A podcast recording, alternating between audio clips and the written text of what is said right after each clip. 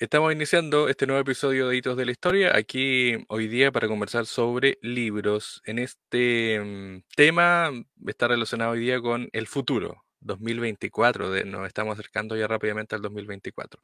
Vamos a hablar de eso junto a Ángeles Lazo, que está hoy día junto a nosotros, y además para hablar obviamente de su horóscopo chino 2024, para que ella nos cuente más detalles de eso. ¿Cómo está Ángeles? Bienvenida, gracias por aceptar la invitación. Muy bien, gracias, todo bien. Aquí estamos. Eh, sí, pues, el pues. libro, tú sabes que cada año yo voy observando el tránsito de los 12 animales chinos. Y aquí estamos con, a ver que te muestro, el dragón. Ahí está el libro. El dragón de madera 2024.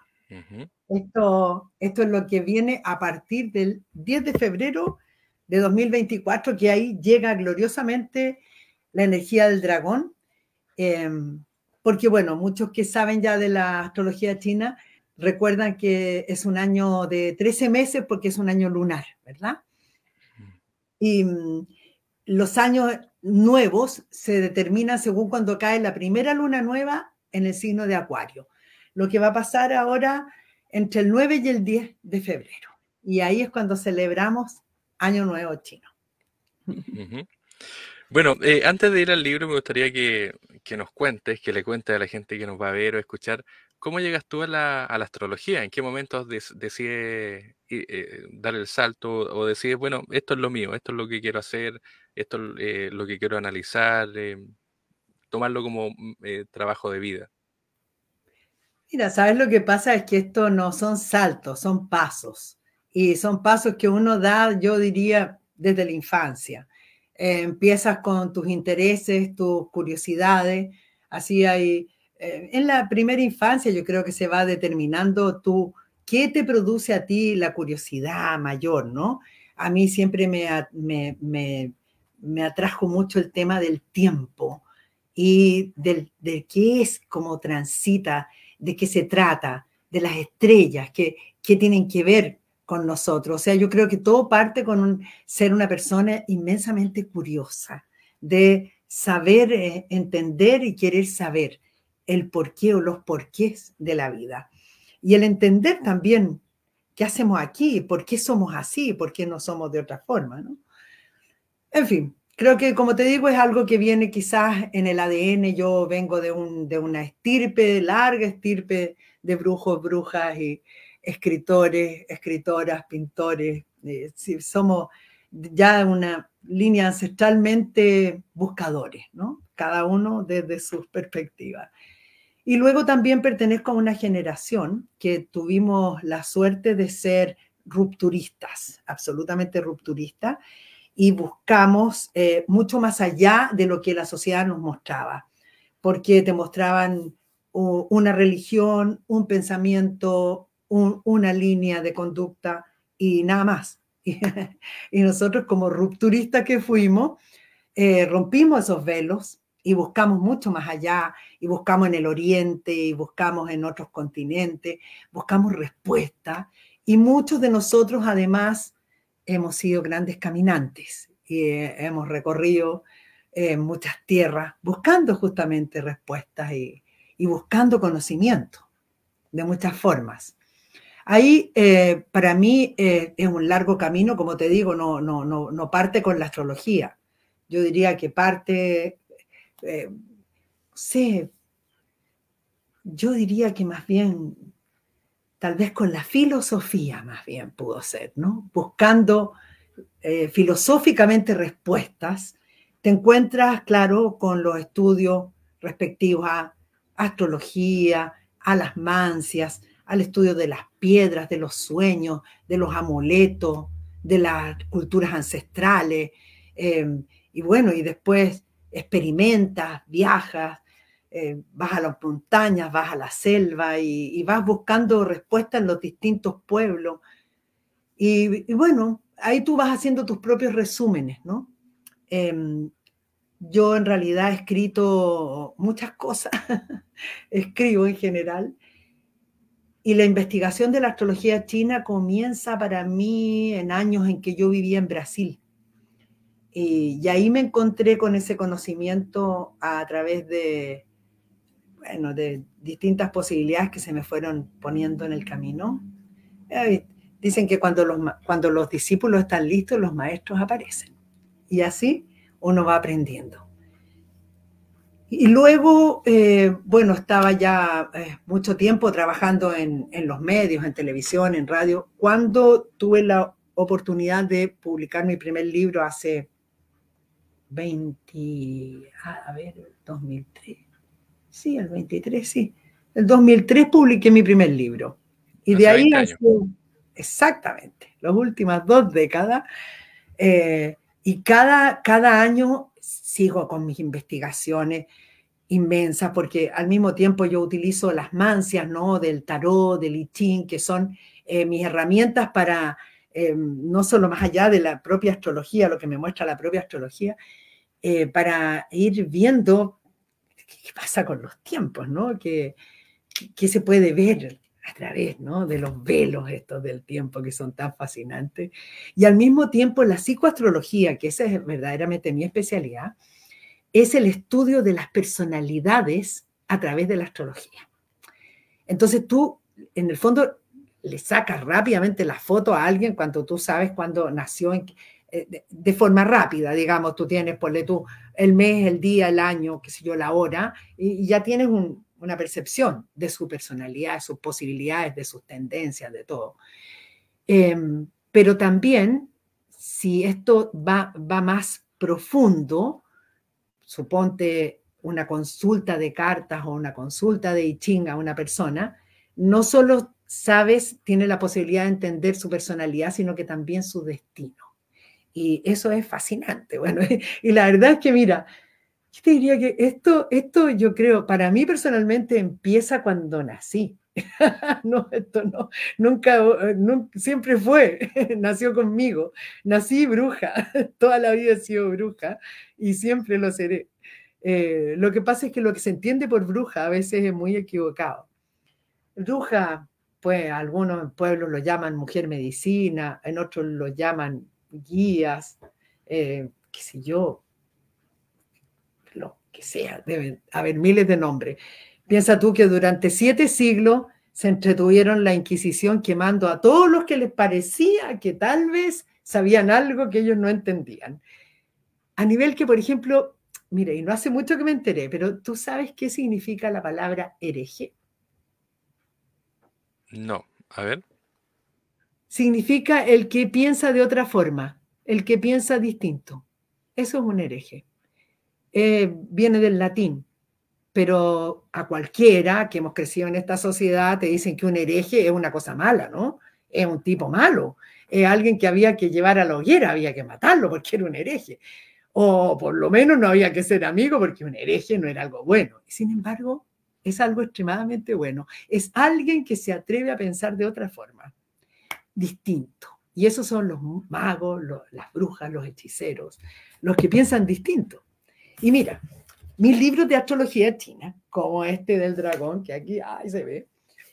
Aquí mira, mira qué linda eh, el dragón de oro que le pusieron. Felicitaciones a la editorial, mira.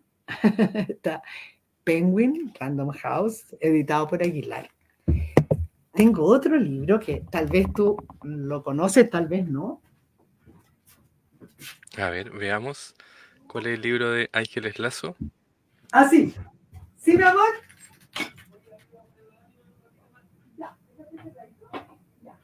Ahí estamos. Vamos a, a ver el libro de Ángeles para ir viendo y eh, comentar obviamente cómo está el libro. Estamos de hecho conversando con ella sobre el horóscopo chino 2024, editado por Penguin y Aguilar. Ahí está el libro de este Ángeles. este es el otro libro que, del que te estoy hablando. Claro, que también es, es, bastante reciente en cierto sentido. Sí, sí, del año pasado. Estoy tratando de buscarle el, punto. Ahí se ve, ahí. Ahí, ahí sí. El Círculo Mágico. Este, libro, este libro, El Círculo Mágico, es un libro de magia. Aquí las personas pueden investigar todo lo que tiene que ver, por ejemplo, qué sé yo, sueños, piedras, plantas, hechizos, conjuros, los elementales, los poderes de la luna, todas esas cosas. Es como para hacer un curso de magia. y, eh, y, aquí, bueno, la astrología, por supuesto que eh, se, se toma como uno de los temas, pero a diferencia de los libros del año, que son especialmente canalizados hacia el estudio de qué pasa el próximo año, ¿no? Hacia dónde vamos. Em, este de magia es para toda la vida, o sea, puedes consultarlo eternamente, heredárselo a los brujos del futuro. Em, pero el, de cada año el objetivo que yo siempre tengo es, eh, ser una guía, ¿no? Que, ¿Con qué cuentas tú? O sea, tú, por ejemplo, tesoro, eh, ¿qué signo eres?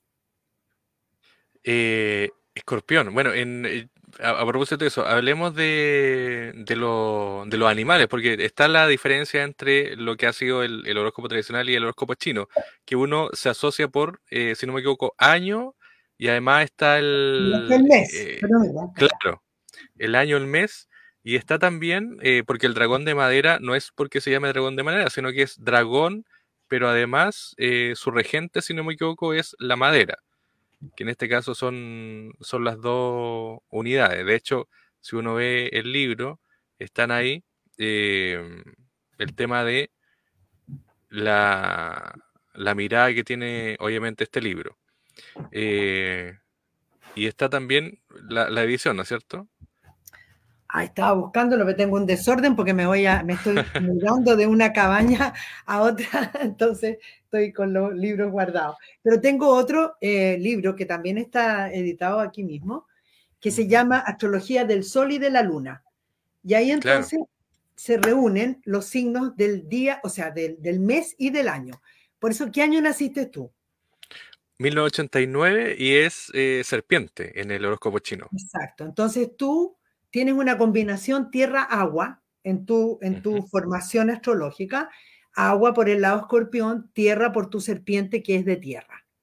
Ahora siempre es muy interesante que la gente sepa algo que es tan sencillo, pero para que se ubiquen, porque de repente dicen, ya, pero yo cómo voy a saber de qué elemento soy? Porque son cinco elementos, ¿no? A diferencia de lo occidental, en el chino son cinco elementos, porque la madera, que justamente donde entramos ahora, es el quinto elemento. Entonces, tenemos todos los años terminados en 0 y en 1 son de metal. El metal corresponde al aire. El aire corresponde a la mente, al intelecto. O sea, son los más intelectuales. Luego, los años terminados en 2 y en 3 son de agua. Y esto corresponde a las emociones. Por lo tanto, los nacidos en esos años son los más sentimentales. Luego vienen los años 4 y 5, que son los de madera, que son a los que vamos a entrar ahora. Estos son los más sorprendentes, son los cambiantes, son los creativos, son los que se transforman y sorprenden. Yo diría sí, los que son capaces de vivir muchas miles de cosas y hacen de todo. Luego los de fuego, que nacen en los años terminados en 6 y en 7, esos son eh, intensos, apasionados, de repente deportistas, no son acción. Y luego los años 8 y 9, que te corresponde, son de tierra y corresponden a las personas más prácticas, más lógicas y, más como em, sólidas de personalidad.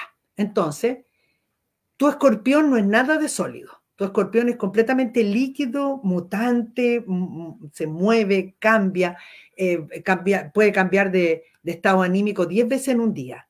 Sin embargo, las serpientes de tierra te ofrece toda esa estabilidad que Escorpión no te da. Y te ofrece ese piso de tierra y la sabiduría de la serpiente que no actúa porque sí. La serpiente se propone algo y luego actúa. No es eh, de saltos al vacío. No, la serpiente da la vuelta, da la vuelta. Ve bien si se puede pasar por ahí. Cuando mm, ahí pasa. Si no, no pasa.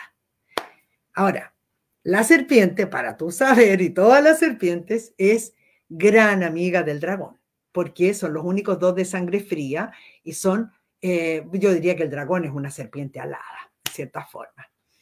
Entonces son muy, están muy emparentados. Al ser de sangre fría, ven las cosas de otra forma. La madera tiene una capacidad de mirar como más, más como dron desde arriba, ¿no? Especialmente el dragón, que es alado, ¿no?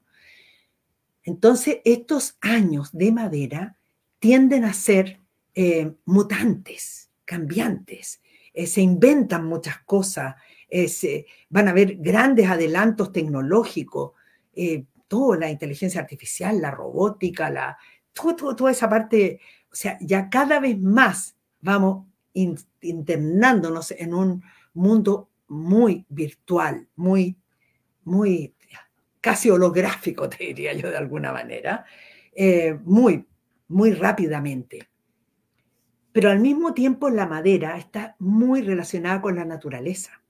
Entonces son tiempos en que va a cundir mucho la toma de conciencia con respecto al desastre brutal que hay en, en el estado del planeta actualmente, con el calentamiento global, con el cambio climático, miles de terremotos, millones de inundaciones, desastres naturales, todos los que quieras. O sea, ya, ¿de qué, ¿de qué otra manera quieren que el planeta nos diga que no quiere más, que no da más?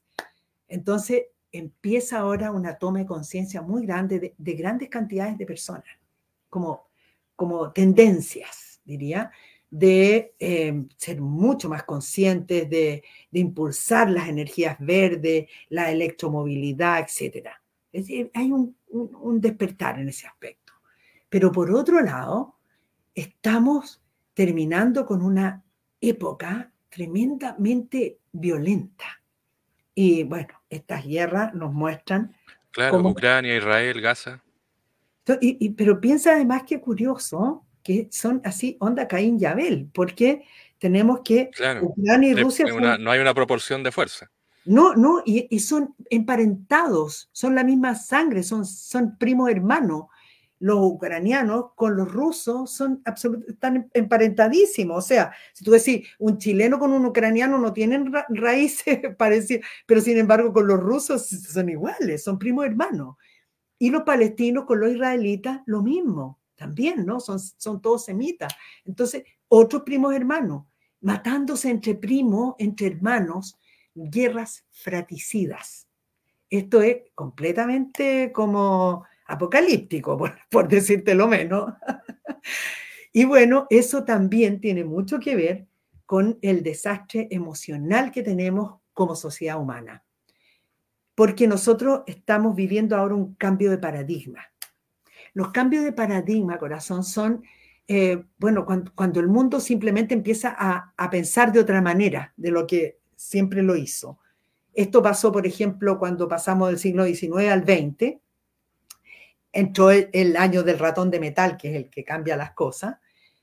Eh, bueno, y la gente que andaba en coche caballo, al poquito andaban en auto y en avión. Entonces, eso cambió el paradigma. Son cambios drásticos en ese sentido. Es que es cuando la sociedad da vuelta a la esquina, ¿no? Como que, ups, y queda en otra, en otra dimensión. Eso vuelve a pasar el año 60, después de dos guerras mundiales, viene un cambio de conciencia. Y empieza toda la liberación femenina, la píldora anticonceptiva, el, el, hipismo, los artistas full, los estudiantes, el 68 rompiendo todo el sistema antiguo, eh, cambiando, después el 69 a la luna, el 70, em, hagamos el amor y no la guerra, no, no, iban a la, no iban a la guerra, preferían ir a la cárcel todo, todo, todo ese movimiento es el nuevo cambio de paradigma de los 60.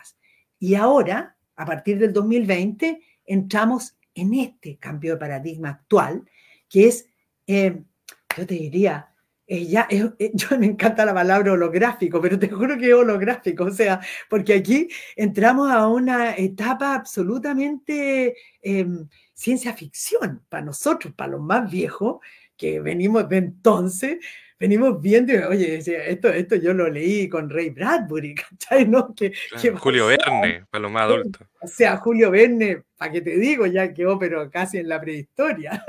pero, pero esto eh, tiene que ver con, eh, con el tema tecnológico, tú lo decías, pero también en el libro uno encuentra que hay, por ejemplo, nuevas figuras. Cambia el, el, dólar, que es desplazado por la moneda china, y cambia también el tema de la, Claro, eh, pero es decir, hay una reforma profunda, es decir, no, no, va a ser un año que, que, sea como un año de transición, sino que va a ser de un cambio a otro. Es que, es que el dragón es radical, mucho más radical que los otros. Pero mira, para uno entender más o menos el tránsito de este cambio de paradigma, tenemos que tomar un, un, un tramo del tiempo desde el año 2020 al 2031.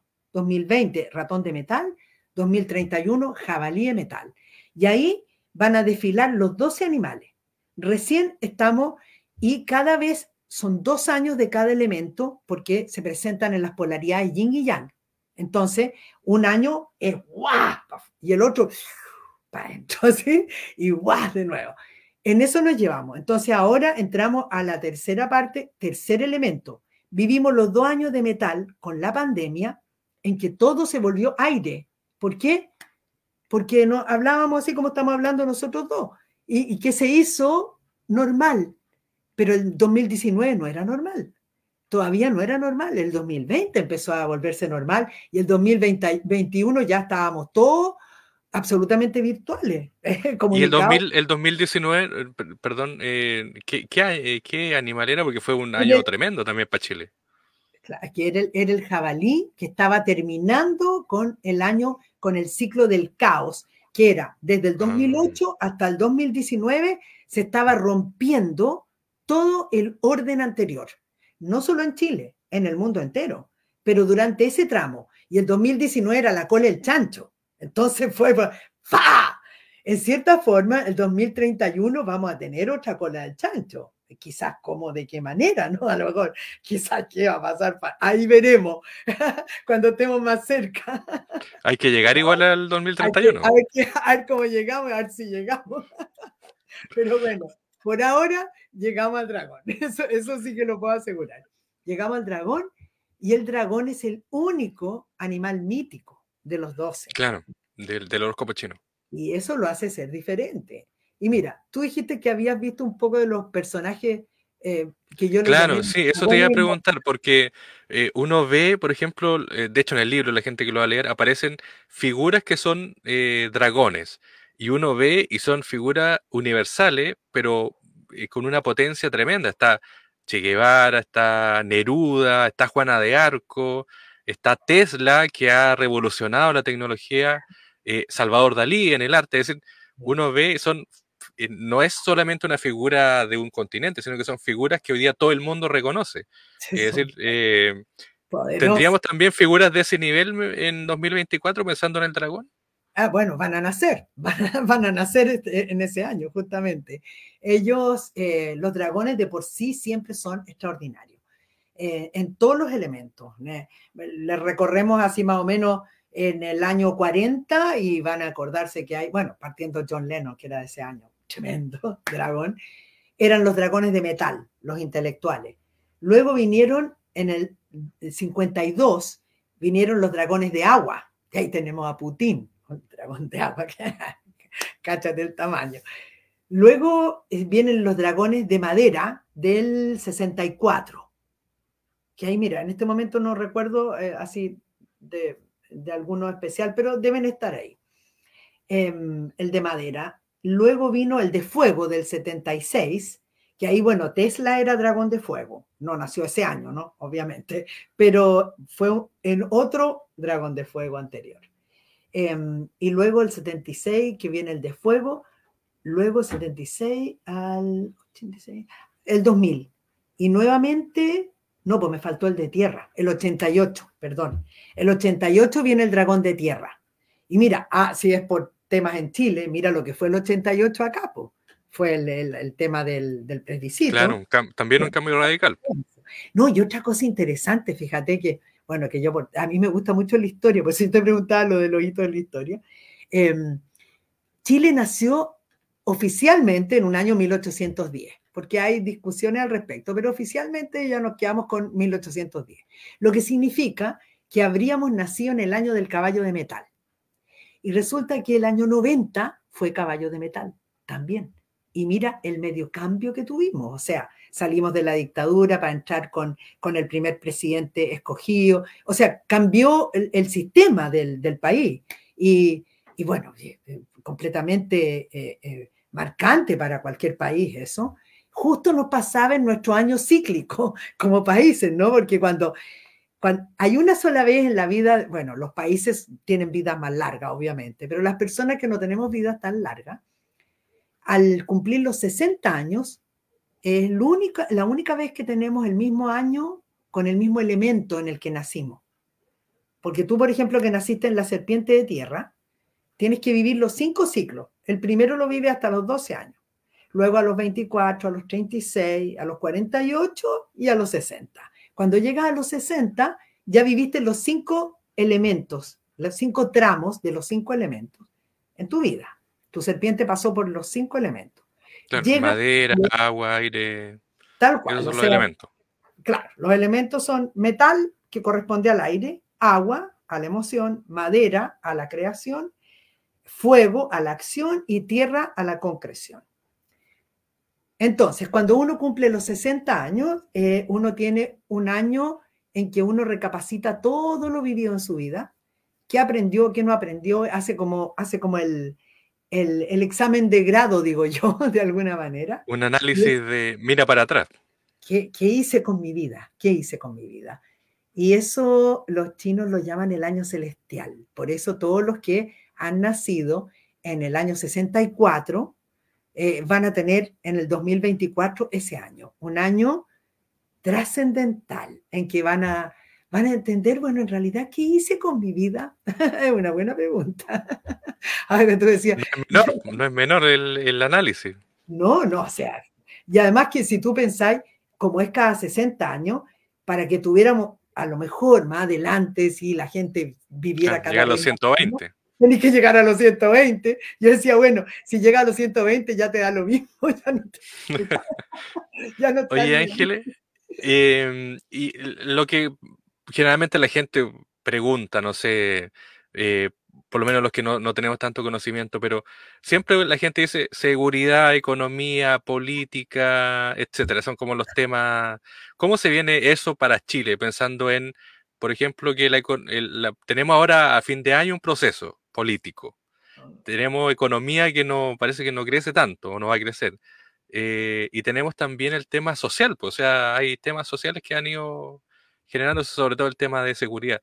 ¿Cómo lo ves tú y cómo planteas el 2024 para Chile en esos tres temas? Mira, la verdad es que he observado así una cosa más bien mundial. No, no me he detenido así tan en detalle específicamente en Chile, porque en realidad me deprime, para serte franca. Me deprime la, la, inestabilidad constante, la división constante, la, la poca capacidad que tenemos como, como chilenos de, de, empujar todos para el mismo lado y siempre estamos remando unos para allá y otros para acá. Y, no sé, como que, ¿sabes qué? Lo que pasa es que, bueno, yo tengo todo, todo, una, soy de una generación que ha vivido todos estos procesos y me siento muy decepcionada en realidad, de, todo lo que, lo que no se ha logrado. Y siento que estamos parados donde mismo, dándonos vuelta como los perros que se pillan la cola y no llegamos nunca a ninguna parte. Entonces, para esta altura estoy como en rebeldía. Entonces, ya cuando me preguntan por Chile, digo, no sabéis qué, no quiero, no quiero decir nada. Es lo que está en el libro, lo pueden leer, no quiero decir nada. Porque te digo, sinceramente, yo querría que fuéramos más unidos, que lucháramos todos por lo mismo. En realidad yo pienso que no estamos mal en economía. Es muy probable que tengamos algunos terremotos por aquí por allá que para nosotros los chilenos nunca son tan terribles porque Chile está muy bien eh, afirmado para los terremotos. En otro país con grado 5 se cae todo el, todo el país y nosotros en grado 5 no salimos ni a la calle. Entonces, en eso a mí no me, no me preocupa tanto. A mí me preocupa la cosa emocional en, este país. Me preocupa porque cuando, no sé, yo quisiera ver una juventud mucho más inquieta, más, eh, no sé, más empoderada, con temas como más idealistas, no tanto tan capitalista, todo tan enfocado. Con más utopía, dicen algunos. Sí, sí, yo pertenezco al mundo de la utopía, 100%. Entonces, esto por eso te digo, está, este, esta cosa así que todo es el capital, que todo es el éxito, que todo es la competitividad. Yo sinceramente siento que nosotros nos hemos yanquizado de una manera preocupante para, mi gusto, porque ya hasta, hasta la mitad de las palabras que hablamos van en inglés. O sea, porque la gente ya no, no va a tomar un descanso, toma un break. Hace, no, no se juntan en la tarde, dan un sunset. Entonces, yo, ¿sabéis qué? Estoy aburrida de eso. A mí, a mí me gustaba, me gustaba como éramos, teníamos más personalidad antes. Yo no sé qué nos pasó. Es una cosa que me, a mí me, me inquieta, de verdad. Me, me hace falta así más, un espíritu más, más auténtico. Creo que estamos como un poco perdidos. Eh, capaz que desde el estallido, que, que estalla una cuestión, que estalla otra, que hacemos una constitución, que hacemos otra, que la hace la izquierda, que la hace la derecha. Bueno, ¿qué, a dónde vamos? O sea, vamos, vamos a seguir, estamos así como en el ring, así, ta, ta, ta, ta. ¿Y a dónde vamos? ¿A dónde vamos a llegar? Entonces te digo de verdad, a mí ya le he dicho a personas, ¿sabes que no me, no me den información porque estoy recontra decepcionada? Y ya sabéis que hagan lo que quieran a ese, nivel. De hecho, me voy a una isla solitaria en el Caribe y sabéis que chao, porque no, ¿qué pasó con los sueños? ¿Qué pasó con los ideales? ¿Con, con la utopía? ¿Qué pasó? ¿Por qué ahora lo único que les importa es la plata? Es tremendo. Claro que es importante, todo el mundo necesita plata, pero, pero así como que sea tu único norte, no sé, ¿eh? es una cosa generacional, o es una cosa que realmente nos tiene invadido. Eh, y también es increíble pensar, mira, las guerras, yo te digo, miraba el otro día estas noticias internacionales y de repente tuve un flash, nuevamente la historia, que mira, la guerra de Ucrania, vi una imagen, todos metidos así en la, en la trinchera. Dije, pero esa cuestión es la Primera Guerra Mundial. El año 14 estábamos así, todos en las trincheras, matándose a, a, a puñete. Chuta, dije yo, la Primera Guerra Mundial. Miro en la tarde otra imagen y veo, boom, boom, los misiles, las bombas en Gaza y todo. Digo, chuta, esta es la Segunda Guerra Mundial. O sea, simultáneamente estamos viviendo las dos guerras mundiales y no aprendimos nada. Nada. ¿Qué pasó? ¿Qué pasó? ¿Alguien cree que realmente así vamos a avanzar como humanidad? Impresionante. Yo de verdad, te lo juro que todavía no lo termino de, asimilar. Y escribo sobre el asunto y lo busco y lo investigo y, lo analizo. Pero desde mi ser emocional eh, lo sufro porque no puedo creer que no hayamos aprendido nada, que sigamos en guerras como casi neandertal. O sea, estamos a punto de volver a las cavernas, agarrarnos con, a, palos para quitarnos el pedazo de carne del otro. ¿Qué pasa con la evolución espiritual? Entonces ahí, bueno, siento una cierta emoción positiva, porque ahí sí que sí, ahí sí que hay algo muy importante. Hay miles, miles de personas en este momento, y que lo veo en todas partes, buscando respuestas espirituales. Esta cuestión no puede ser lo único. ¿Dónde está mi alma? ¿Dónde está mi espíritu? ¿Por qué si yo medito me convierto en una persona mucho más feliz, aunque tenga tres lucas en la billetera? Pero medité y me siento feliz. ¿Por qué me siento feliz? Porque estoy en armonía. Ahora, claro, entender por qué porque tenemos centros en el cuerpo, porque si hacemos ejercicio, porque si nos alimentamos correctamente, de hecho vamos a ser más felices y más sanos. Y la gente está buscando, busca respuesta. Yo, yo lo sé bastante, lo veo constantemente, busca, la gente busca, hay mucha gente buscando respuestas. Y por eso en realidad yo hago lo que hago porque yo también busco respuestas y uso las herramientas que mi larga vida me ha permitido manejar. Y gracias a eso puedo hacer esto y mi objetivo es que las personas tengan una guía. Y por eso hago lo que hago. Si, no sé, creo que esa debe ser también, eh, pertenezco a la generación utópica, que creíamos siempre y sigo creyendo que tenemos misiones en la vida.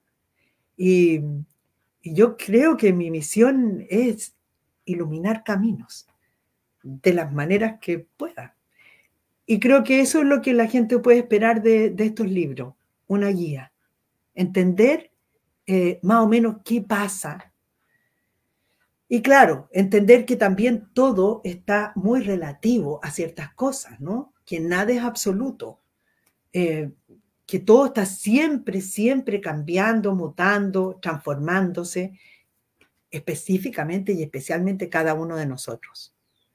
Y que todo lo que hacemos, lo, que sentimos, lo que nos proyectamos, tiene consecuencias. Entonces, así es como yo puedo saber muchas veces por qué, si acá se movió un hilo para allá, esto necesariamente va a convertirse en esto otro, porque la ley de causa y efecto es absoluta y, nunca, nunca se equivoca. De hecho, tú en el libro dice eh, una frase que a mí me pareció muy interesante que tiene que ver con, con, el 2024, obviamente. Dice, el año del dragón de madera es el aquí y el ahora. Em, que, que, es un tema no menor para el, para el ser humano, que muchos viven, tú lo decías, el tema de el dinero, las proyecciones, el estatus, que, tiene, que son también temas de futuro, es decir, pero el 2024 es el aquí y el ahora, es decir, eh, son decisiones, son cambios, pero no con una proyección de futuro, que sea, ¿no? Eh, lo que pasa es que estamos aprendiendo a vivir el aquí y el ahora. Mira, no hace mucho leí un libro muy interesante que lo recomiendo, que es justamente El poder del ahora, eh, de Edgar Tolle, muy bueno, muy interesante, que en el fondo te está sacudiendo y decir, oye, es hoy la cosa, es, esto es ahora, porque se nos olvida, porque, ah, no, porque mañana tengo que hacer esto, esto, otro, y en un mes más, y nos pasa todo, así yo no, no, no estoy exenta en lo más mínimo, te digo, o por último decimos, ah, no, pero es que ayer era mejor porque hice no sé qué, o porque pasó no sé cuánto. Entonces, el, el día a veces se nos pierde, se nos pierde, o sea, no sé, hay una reunión, suponte, de personas que eh, esperaban tener un buen momento, pero una de ellas está mal y se activa un, enojo, una pelea y la linda reunión se fue a las pailas y ese aquí y ahora se pudrió, se pudrió todo, como dicen los argentinos, se pudrió todo. Y pasa. Entonces tú decís, pucha, ese ahora no funcionó, pero sin embargo, estabas ahí a lo mejor no es la persona que estaba vibrando mal y que se echó a perder toda la reunión, esa persona no estaba ahí. Estaba enojada porque le había pasado no sé qué o porque no le había pasado no sé qué y, y se rompió todo. Entonces, porque es muy, es muy delicado todo, la energía. Vivimos vibrando y si vibramos mal, todo en nuestro entorno vibra mal.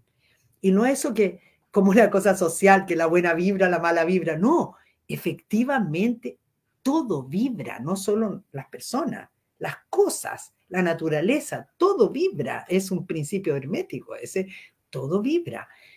Por lo tanto, en ese aquí y ahora, si nosotros estamos conscientes, procuramos no estar mala onda, no echarle a perder el, el, ánimo a otro porque uno no se siente bien, porque uno está consciente, está consciente, está ahí parado aquí y dice, ah, ya, chuta, estoy parado aquí. Si yo venía corriendo porque sabía que me tenía que encontrar contigo, y no encontraba esta cosa. De repente a mí se me va a encoller esta cuestión tan tecnológica, pero al final te encontré. ¿Por qué no? Porque sí, es fantástico. Este, este, es una cosa milagrosa para mí. Yo a veces me siento así como que vengo, no sé, de, de, la edad media, así digo, wow, qué increíble esta cuestión, que podemos hablarnos así, mira, y te veo ahí. Y estamos, estamos, pero no estamos. Es fantástico, es magia si estuviéramos en alguna parte del pasado, seríamos brujos poderosos. Claro, o nos hubieran quemado en una de esas. Seguro, yo creo que más de una vez ya, pasamos por, por, convertirnos en un asado. Ay, qué onda estos gallos de andar quemándole a todo el mundo. Oye, Ángeles, por último. Sí, pues. Em, no sé si eh, puede ser eh, positivo o no conversar de esto, pero hay signos que están más propensos a que tengan, em, no quiero decir un mal año, pero sí eh, un año más o más pruebas, qué sé yo, y otros que les va a ir mejor. Eh, ¿se, da eso también?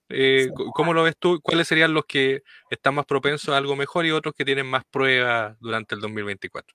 Mira, lo que pasa es que en realidad los 12 signos están está muy, muy bien armados. Este, la astrología china, en realidad yo me enamoré de esta astrología china porque tiene una, cosa matemática que es fascinante, que es muy exacta. Entonces ellos dividen a los 12 signos en grupos que tienen que ver como con su esencia o su misión en la vida, tal vez, ¿no? O su tendencia principal. Entonces, el dragón, junto al ratón y al mono, pertenecen al primer triángulo de afinidad que se llaman los iniciadores. Estos tres siempre son los que inventan las cosas. Por eso que encontramos estos dragones tan espectaculares a través de la historia, porque ellos son los inventores. Pero, por ejemplo, mira Tesla, un genio, pero él en realidad no, no concretó la gran mayoría de sus inventos, porque ahí hubiera necesitado uno del otro triángulo que viene después, que son los que concretan las cosas.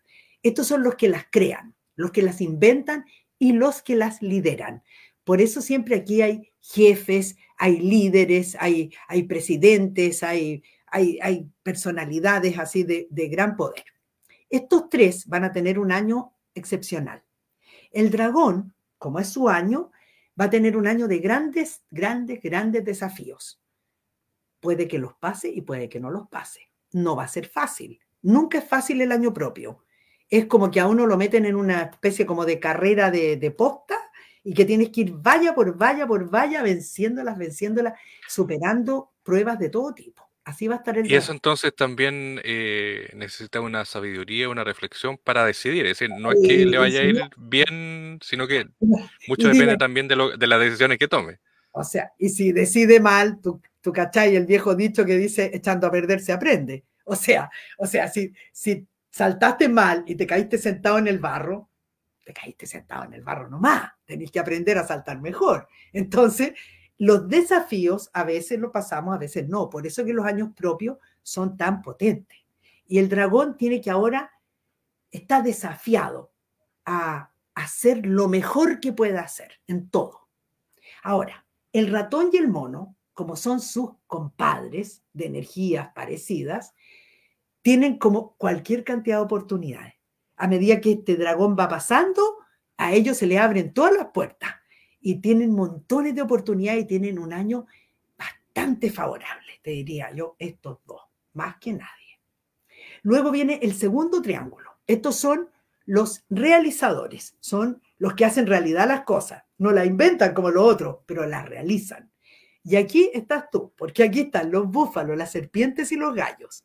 Estos son por ejemplo, tú puede ser que tú hayas tenido un amigo, por ejemplo, mono, que te haya dicho, oye, ¿sabes que hagamos un programa que se llame así? Vamos a hacer esto y vamos a hacer lo otro. Y tú hubieras dicho, mira, sí, qué buena idea. Y acto seguido fuiste y compraste todos los elementos y armaste el cuento.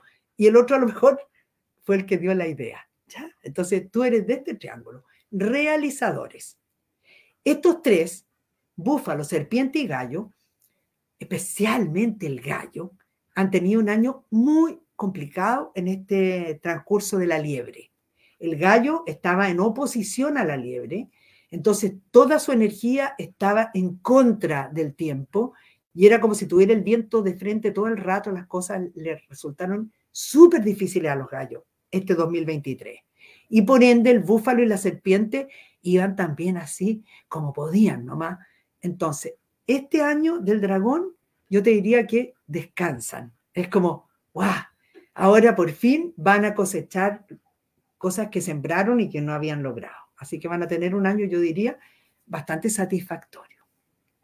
Luego viene el tercer triángulo, que son los rebeldes. Estos son los transformadores. Ya teníamos iniciadores, realizadores, estos son transformadores, porque estos son, te decía, los rebeldes. Estos son los que todo lo quieren cambiar.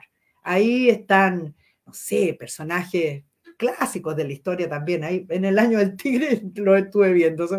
todos fueron así rupturistas, total. Eh, porque son el caballo, el tigre y el perro.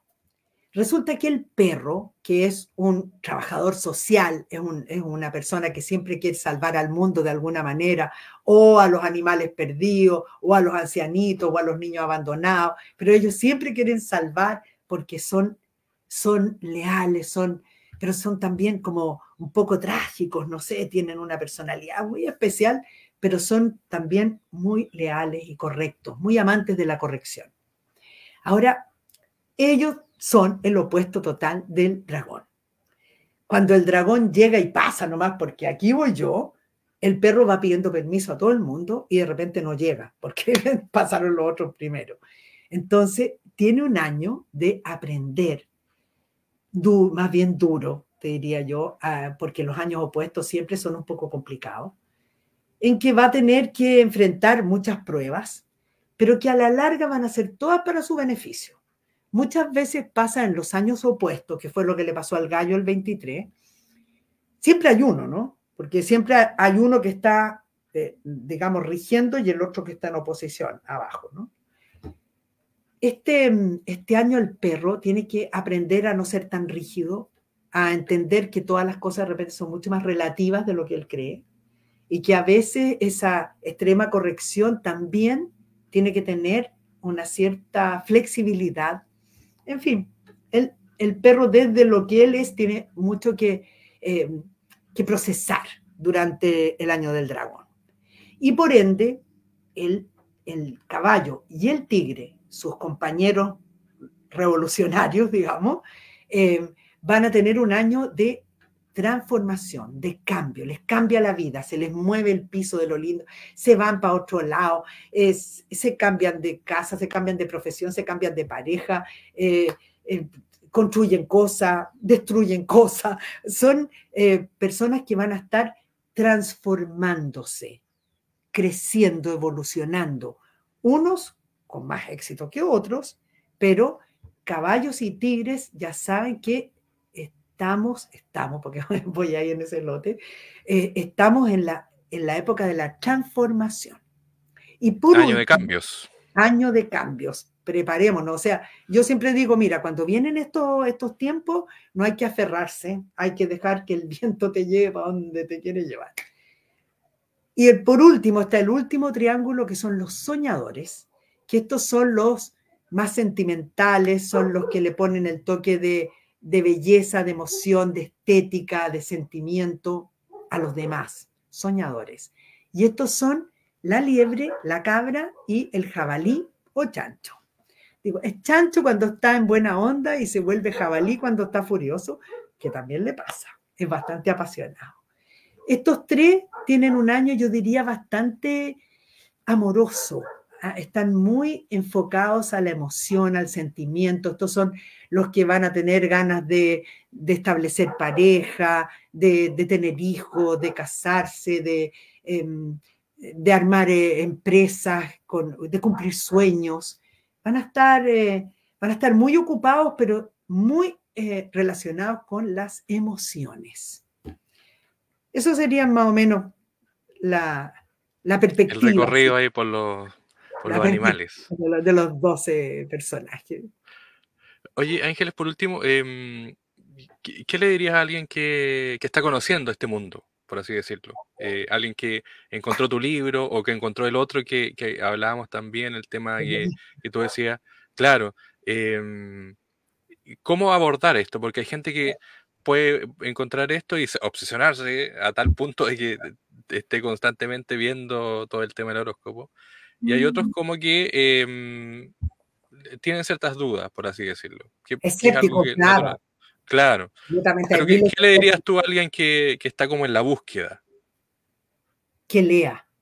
Algo que de repente a la gente se le olvida. Que lea, que lea mucho. Que busque todo lo que puede leer y si no es muy de leer, entonces que lo busque por otras partes, qué sé yo, hay, ahora con tanta tecnología hay, hay mucho donde acceder y que, y que no pare su curiosidad, que siga investigando y que en ninguna parte va a encontrar todo. No, no existe todo en ningún lado hay puras pedazos en todos lados. Si uno realmente es un gran buscador, lo que uno hace es armar tu propio rompecabezas. Entonces, eh, qué sé yo, tú encuentras acá en, ah, no, este, descubrí el chikung, ah, una pieza. Ah, no, pero es que ahora lo que pasa es que también estoy, aprendí a meditar, ah, otra pieza. No, pero es que estoy estudiando astrología, otra pieza. O tal vez eh, me invitaron a un grupo Em, un conversatorio de, algún tema filosófico, ah, otra piecita. Y tú vas armando tu propio rompecabezas, que, yo diría bastante individual. Ah, no, no a todos les sirven las mismas cosas, ni a todos les atraen las mismas cosas, porque habemos iniciadores, habemos realizadores, habemos transformadores y soñadores. Entonces, además de eso, mira, escépticos, fantásticos, me encantan los escépticos porque son personas que piensan. Ahora, si tú tienes buenas razones como para rebatirle, genial. Y si no, bueno, buscarán, encontrarán sus propias respuestas. Eh, yo nunca pierdo el tiempo en convencer a nadie de nada. que cada uno piense lo que quiera, porque me parece que es algo tan personal y que a veces uno es, yo te digo, yo soy súper escéptica en la política y hay políticos que son creyentes absolutos de algo. Yo soy el escepticismo mismo. No, no, no, no me quedo en nada con nadie porque nada me responde lo que yo quisiera oír. Entonces, que alguien diga, ah, no, estas cuestiones, ponle tú. Tengo un buen ejemplo. Una persona que yo lo encuentro fascinante, el profesor Massa. Eh, muy conocido, astrónomo. Claro, que estaba en este programa también, de ah, hecho. encantador. Yo te digo, encantador, le, tengo un gran aprecio. Él, eh, conversando yo con él, eh, nos encontramos en una librería, cada uno firmando sus libros. Yo, yo sabía que él tenía una pésima idea de la astrología porque había escuchado a él decir unos, unos comentarios. dio una entrevista, de hecho, hablando mal, no, no sé si mal, pero sí dando su opinión del tema. No, horrible, una opinión absolutamente, incluso súper negativa, pero filo, a mí me encanta él, es una persona increíble, entonces él estaba ahí con su libro y yo fui en la misma librería patuamente y me acerqué a él y le dije, profesor, ¿sabe qué? Yo sé que usted no cree en nada de lo que yo hago, ni lo que yo digo, ni lo que yo escribo, y a mí en realidad me importa un rábano eso, porque a mí usted me parece una persona fascinante, un científico increíble, y me quiero sacar una foto con usted con mi libro, yo con mi libro y usted con su libro. Y me dijo que bueno, y nos sacamos la foto y yo quedé feliz, porque en realidad eh, me hizo mucha gracia, porque sabes que como yo le saco la foto a la gente con la, con la astrología, no pudo evitar decirme sus signos. Entonces, claro que yo vi. ¿Y, qué animal era a propósito? El ratón y el capricornio. O sea, dos signos naturalmente escépticos, súper inteligentes, cabezones, que no me extraña, pero nada que sea escéptico. Y la verdad, a mí personalmente no me molesta lo más mínimo, no me importa nada. Yo le dije, no, yo no, pretendo regalarle mi libro ni nada, pero el hecho de que se haya sacado la foto conmigo para mí fue un honor. yo, yo quedé feliz. y bueno, el mundo es así, o sea, yo una vez escuché de un gran maestro algo a propósito de la verdad. ¿Qué es la verdad? Bueno, la verdad para cada uno es algo diferente. Entonces, ese maestro en realidad era un maestro zen. Dijo, la verdad de la hormiga jamás será la verdad del elefante. Están parados en distintos lugares, tienen distintas necesidades y lo que es para el elefante no es para la hormiga y viceversa. Y no son ni mejores ni peores, simplemente son diferentes. Necesitan distintas cosas, ven distintas cosas. Entonces, si yo estoy a la altura del suelo, veo aquí. Si yo estoy por allá, veo allá. La jirafa seguramente que ve los árboles de otra forma que las ve, no sé, la, el, el, qué sé yo, el, el gato. Donde tú estás, es lo que tú ves. Y todos estamos arriba del planeta, todos cabemos. Entonces yo creo que es lindo, incluso a mí, a mí sabéis que me caen bien los escépticos. encuentro, encuentro que es entretenido porque da, diversidad. Y con las personas que están buscando, los buscadores, como yo hago muchas veces cursos, me gusta mucho, me encanta, me encanta enseñar, porque es lindo traspasar lo que uno ha aprendido a gente que de verdad quiere saberlo, no, eh, no, no alguien que tú como que se lo quieras, eh, como, no sé, obligar, ¿no? A creer, no. De hecho, ponle tú así, eh, conversando con mi nieto de 15 años el otro día, que es muy inteligente, que casualmente también es ratón, me dice, eh, que sabe que con todo respeto, la verdad es que yo no creo en nada de esto. Ah, le dije yo, estupendo, estupendo, que me parece súper bien porque quiere decir que estás pensando, ¿ah? estás razonando, Sería una lástima que tú lo creyeras así como que te pasaron la torta y te la comiste sin saber de qué era. No, pues, piensa, razona, muela en la materia gris. Ah, y ahí entonces, en algún momento, vamos a intercambiar eh, ideas porque sí, porque es muy entretenido conversar con él, a mí me encanta, porque claro, él tiene buenas razones y curiosamente las razones que me daba yo tenía eh, material para rebatirle, entonces fue muy interesante y, y me parece que es muy interesante también ver estas nuevas generaciones de estos adolescentes, estos millennials, hiper millennials, es muy interesante como ellos vienen porque traen una información que nosotros a la edad de ellos no teníamos ni por casualidad. Y la tecnología que juega un rol principal ahí. Se peinan con la tecnología, o sea, y se mueven y cualquier cosa te buscan, chac, chac, chac, y te dan una respuesta así como de Einstein, que tú, tú que hay plop. Pero fascinante. Uno queda mirando como lo ignorante que uno puede llegar a ser a, veces. Claro, ¿no? Total. Y tienen respuestas para todo, porque no, no existe ese de si papá o si mamá, no, no, no. A ver, espérate, papá, a ver, espérate, mamá. déjame, déjame explicarte. fascinante, no, fascinante. Es una generación muy ratón. Sí, no, yo. Bueno, es que el ratón, hay que decir, el ratón empezando, no es por casualidad que es el primero del orden. El ratón es súper inteligente. Eh, piensa tú en el animal ratón. Si alguien ha tenido un ratón en su casa, saben que sacarlo de la casa no es fácil. Tú le pones las trampas, él no cae en la trampa. Rara vez tiene que estar con hambre, te digo, porque si no, yo sé de harto que las trampas hayan quedado y el ratón pasa por el lado.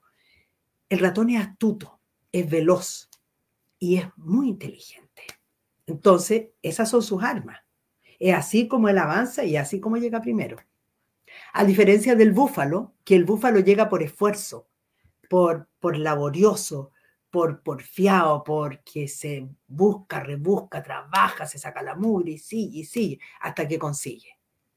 Cada uno tiene su estilo. El tigre, el tigre hace lo que se le dé la gana, no le obedece a nadie, quiere hacer todo a su manera. Generalmente se saca la mugre muchas veces en la vida, pero a veces llega a lograr lo que nadie logra, mismo por su atrevimiento seguida que la liebre consigue lo que necesita en la vida porque es diplomático y porque también es reastuto. Es muy zorro para saber qué es lo que el otro quiere escuchar y él le dice eso como buen diplomático y logra muchas cosas. Mientras que el dragón es ingenuo. El dragón tiene una mente así como, como pura, pero como de otro mundo, porque tienen esto que ellos son míticos, ¿no? Entonces ven lo que nadie más ve y son como talentosísimos pero muchas veces súper ingenuos. Tienen una forma de ser muy rupturista, muy diferente, muy únicos. La serpiente, la serpiente es sabia. Nunca se mete entre las patas de los caballos. Jamás. No sale al camino para que venga uno y la mate. No, no, no. la serpiente sabe dónde debe estar. Y tiene esa vieja sabiduría natural en ellos que los acompaña la vida entera. Ustedes, la serpiente, se dice que siempre son almas viejas. Tenemos, por ejemplo, un Mahatma Gandhi como para empezar. Y sí, y son, saben moverse en la vida, saben lograr lo que quieren, porque además no se rinden jamás. Luego tenemos a los caballos, que los caballos son osados, son aventureros y son, eh, em, son valerosos. ¿ah? Cruzan, cruzan el pantano de un salto porque no tienen miedo. Y la cabra la cabra siempre eh, se lanza. Eh, por eso dice el loco como cabra, porque la cabra llega, mira el cerro y dice, ah, no, yo voy a la punta. Y, ¿Y cómo vas a bajar? No, eso nunca se va a preguntar. Ya veremos cómo bajo. Primero subo. Y una vez que están arriba van a ver. Pero sí, sí, son, son ¿cómo te diría yo? son bastante idealistas, soñadores, eh, pero son bien alocados, así como que no, no, yo diría que otro que también, muy amigos del caballo, porque estos parten juntos para cualquier lado, son valientes. El mono eh, tiene su gracia del mono, eh, otra vez también la astucia, porque el mono no da punta sin hilo. Él sabe exactamente con quién sí, con quién no, dónde sí y mejor no. No se equivocan de lugar ni se equivocan de sociedad. Ellos en general están donde las papas queman y donde fluyen el oro. Eso les gusta mucho y suelen, suelen lograrlo. Luego el gallo. El gallo tiene una capacidad de algo que no tiene nadie más. El gallo no miente. Al gallo le, el gallo dice la verdad, pero eso muchas veces le trae serios problemas, especialmente en este año de la liebre, que yo les dije del principio, gallito, no diga ni la mitad de lo que piensa, porque se va a meter en problemas. Y eso les pasa porque, por otro lado, son tan auténticamente veraces que suelen vivir metidos de pelea en pelea, porque son gallos de pelea, no son gallos de gallinero, y se enfrentan a cualquier cosa. Pero esa misma veracidad con que ellos se mueven en la vida les hace ser muy respetables y muchas veces con eso logran avanzar mucho en la vida, aunque sea a patas con los demás. Luego le sigue el perro que tiene, claro, esa honestidad, esa capacidad, esa lealtad, ese, ese creer que en realidad em, se puede, esos todavía creen que se puede hacer el mundo como ellos quieren. No importa si es como un perro medio loco como es Trump, que es un perro, o otros perros soñadores que han sido, no sé, ermitaños en el Tíbet. Eh, unos creen que lo van a hacer así, otros creen que lo van a hacer así, pero ellos quieren de alguna manera salvar al mundo. Eh, y a veces no la tienen tan fácil. Y por último, los chanchitos, esos son los emocionales. Ellos son, ellos son eh, de piel, son, son sanguíneos, ¿no? Entonces, todo lo viven así como intenso y como, como pasional. Em, son muy parecidos a los escorpiones en ese sentido, porque en realidad los signos se relacionan mucho, ¿no? Y ahí escorpión se relacionaría mucho con los chanchos, porque tienen esas mismas tendencias así como, como tremendamente instintivas y, y también feroces cuando se transforman en jabalí. Pero su fuerza está en la emoción, en el corazón. Y bueno, este año del dragón, cada uno va a avanzar según sus capacidades y según su destino. Así es, pues. Ángeles Lazo, un millón de gracias, eh, un abrazo y bueno, gracias por, esta clase también magistral de, todos los animales, pero además por conversar, que es lo, lo quizás a veces nos falta como sociedad. La conversación se pierde a veces con tecnología, con, con otras cosas. Así que un millón de gracias y éxito también con el horóscopo, porque tú lo decías, no, no empieza el 1 de enero, sino que empieza en febrero, de hecho. Claro, claro. E, esta vez, porque todos los años es diferente, es cuando entre ah, los 20 de enero y los 18 de febrero va variando, puede ser cualquiera de esos días dentro ¿Y, de ¿Y el 2024 específicamente qué fecha es?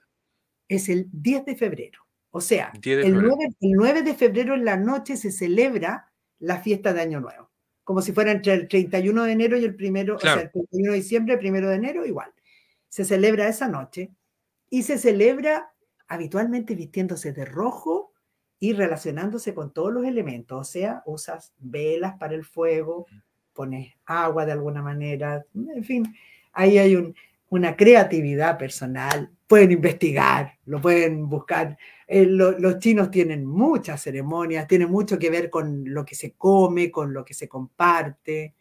A mí me gusta mucho eso vestirse de rojo, eso siempre lo tomo en cuenta. Ya pues. Muchas un, que un año hermoso y vuelen alto. Atrévanse, eh, atrévanse, a ser ustedes mismos en todas las circunstancias. Eso es lo que esperamos. Horóscopo Chino 2024 Ángeles Lazo lo pueden encontrar editado por Aguilar y Penguin Random House. Agradecemos obviamente a ellos eh, poder conversar con Ángeles y además motivar a la gente que pueda buscar. Ay, sí, que parece voy a, Voy a estar en la feria de Maipú este sábado firmando libros en el stand de Penguin. Ah, genial. Ya, entonces ahí la gente de Maipú, mm, para que pueda ir, se lleve el libro firmado y pueda conversar que sea un ratito con Ángeles ahí. Todos con, su signo, me imagino. Obvio. claro. Ángeles, que estés bien, un abrazo.